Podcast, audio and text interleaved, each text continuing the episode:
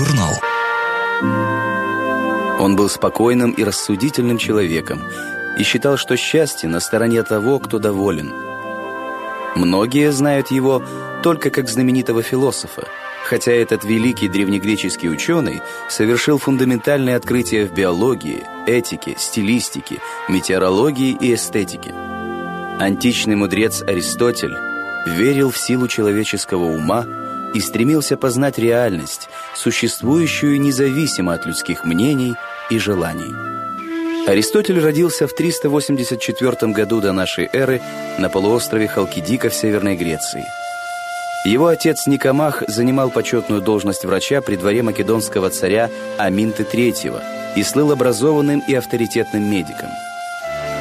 Он дал своему единственному сыну хорошее домашнее образование – Вероятно, в юности Аристотель был уверен, что пойдет по родительским стопам, и поэтому серьезно занимался фармакологией и анатомией, и, возможно, ассистировал отцу во время приема больных.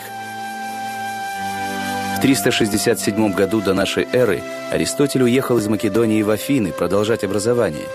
Во время путешествия юноша, благодаря своим знаниям в области медицины, сумел спасти от заражения крови одного богатого горожанина – так уже в 17 лет Аристотель приобрел славу искусного врачевателя.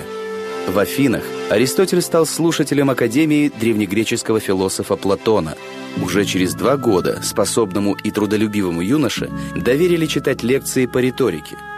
Юный Аристотель завоевал расположение 60-летнего Платона и по праву вошел в круг мудрых философов-платоников – Хотя молодой философ почитал своего наставника, к воззрениям Платона он относился критически. Аристотелю приписывают слова «amicus Plato sed magis amica est veritas» «Платон мне друг, но истина дороже всего». За 20 лет преподавания в Академии Платона Аристотель создал работы по логике, физике, риторике, философские трактаты о началах бытия и о душе. В 347 году до нашей эры, после смерти Платона, Философ покинул Афины и переселился в Малую Азию, в город Атарней. Там правил другой воспитанник Платона Гермий. Аристотель предложил Гермию свою дружбу и бескорыстную помощь в управлении городом. Аристотель говорил, «Дружба – самое необходимое для жизни, так как никто не пожелает себе жизни без друзей, даже если бы он имел все остальные блага». В мире и согласии с окружающими Аристотель прожил при дворе Гермия три года – а после его смерти возвратился в Македонию. Сорокалетний Аристотель был с честью принят при дворе.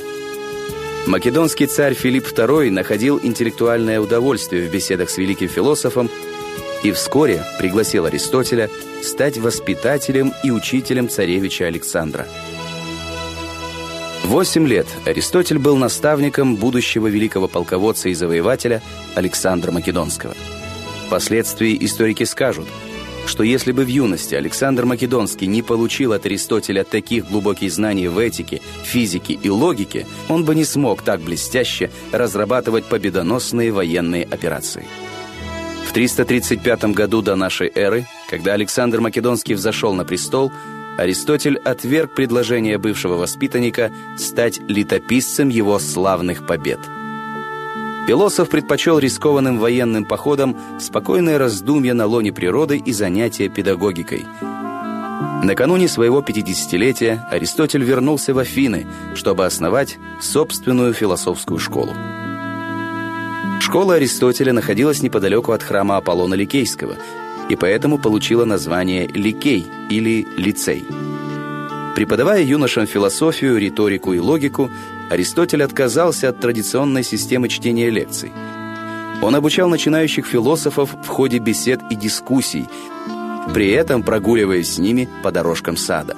От греческого слова «перипато» – «прогулка» произошло еще одно название школы Аристотеля – перипатетическая, а его последователей называли перипатетиками.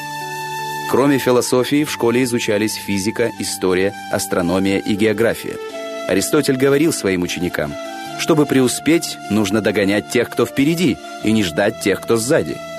Вместе с учениками Аристотель сделал множество открытий в различных науках, которые послужили фундаментом для дальнейших исследований на несколько веков вперед. Занимаясь натурфилософией, Аристотель разделял природу на неорганический мир растения, животных и человека.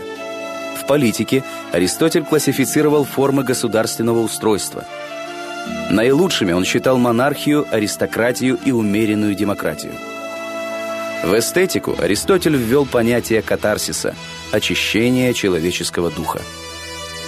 Но после смерти Александра Македонского в 323 году до нашей эры положение Аристотеля оказалось под угрозой.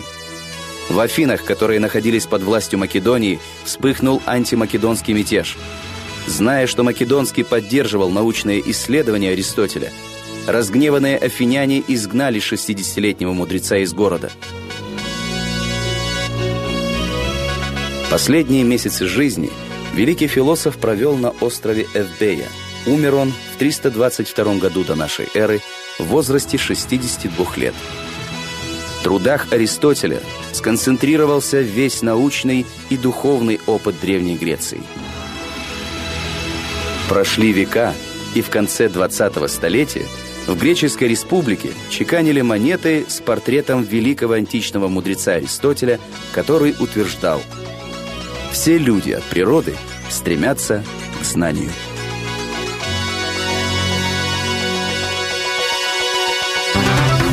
Аудиожурнал.